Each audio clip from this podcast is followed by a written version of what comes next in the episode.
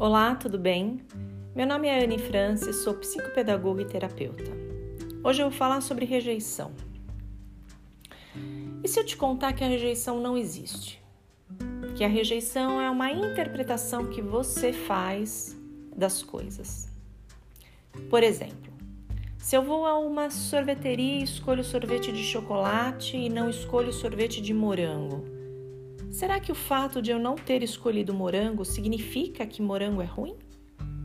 Ou isso simplesmente quer dizer que naquele momento eu prefiro o sabor de chocolate? A escolha do outro diz respeito às preferências dele. Se a pessoa não te escolhe, isso tem a ver com o direito que ela tem em fazer escolhas. Isso não tem a ver com o seu valor ou de você não ser bom o bastante para estar ao lado dela. Claro que incomoda não ter sido escolhido, mas isso tem muito mais a ver com questões de desejos e expectativas não correspondidas do que qualquer outra coisa. Se você veste a roupa da rejeição, você está colocando seu valor na mão dos outros.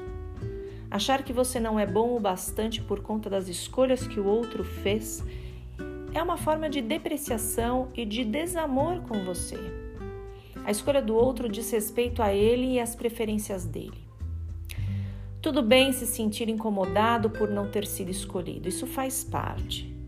Mas sentir-se a pior pessoa do mundo e colocar-se em desvalor, você não está sendo justo com você, você não está sendo justo com o seu tamanho.